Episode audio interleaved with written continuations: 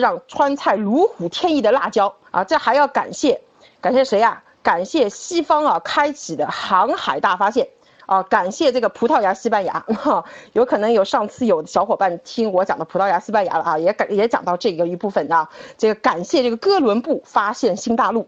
啊，让我能吃上水煮鱼、口水鸡、馋嘴蛙啊，大量的辣椒啊，其实啊，这个辣椒啊，最初就是大量啊种植于这个墨西哥秘鲁。就是南美南美洲啊，那被发现带回之后呢，啊，由这个这个欧洲到了欧洲了，就是这个辣椒啊，先这个从南美到欧洲，再游经明朝的海上丝绸之路，辗转来到中国了，从这个欧洲啊一路到菲律宾啊，在在那个当时菲律宾是那个西班牙的殖民地啊，又又到了中国了啊，就这么这么来的。那这个原因，后期呢，这个辣椒最初呢在。在江浙两广啊，就两广就广西、广州啊，江浙啊，在我们这边登陆的。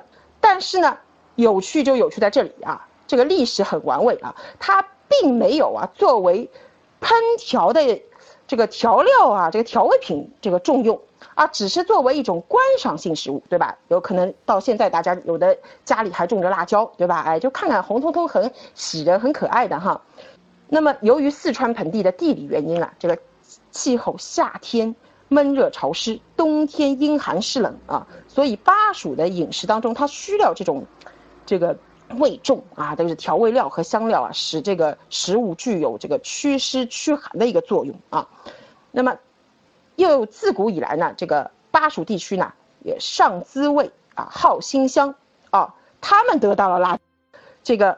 这个地方得到辣椒之后呢，他如获至宝了，就一发不可收拾了啊！他再也不看了，说摆着看多浪费啊，是吧？啊，这个在明清，啊，就就明末清初，川菜已经自成一派了啊！这个鲜明的风格，滋味浓郁啊，口味复杂多变，食材调料广博，与其他三大菜系呢一起形成了中国传统美食体系啊，屹立于世界美食之林。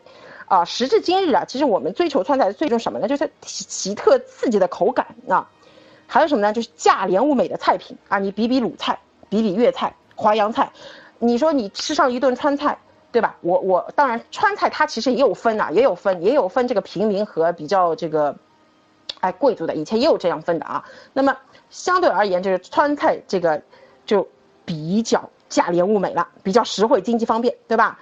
呃这个方便快捷的制作啊，这个无疑呢受到就越来越多的年轻人的喜爱了啊！我本人就是川菜死忠死忠粉啊，这个嗜辣如命，无辣不欢啊！每次去成都、重庆啊，这个不胖五斤不回家哈，这个就是乐不思户啊，不是乐不思蜀啊，就乐不思户啊！我就在那边吃吃喝喝，我就觉得挺开心，也不用看什么景点啊。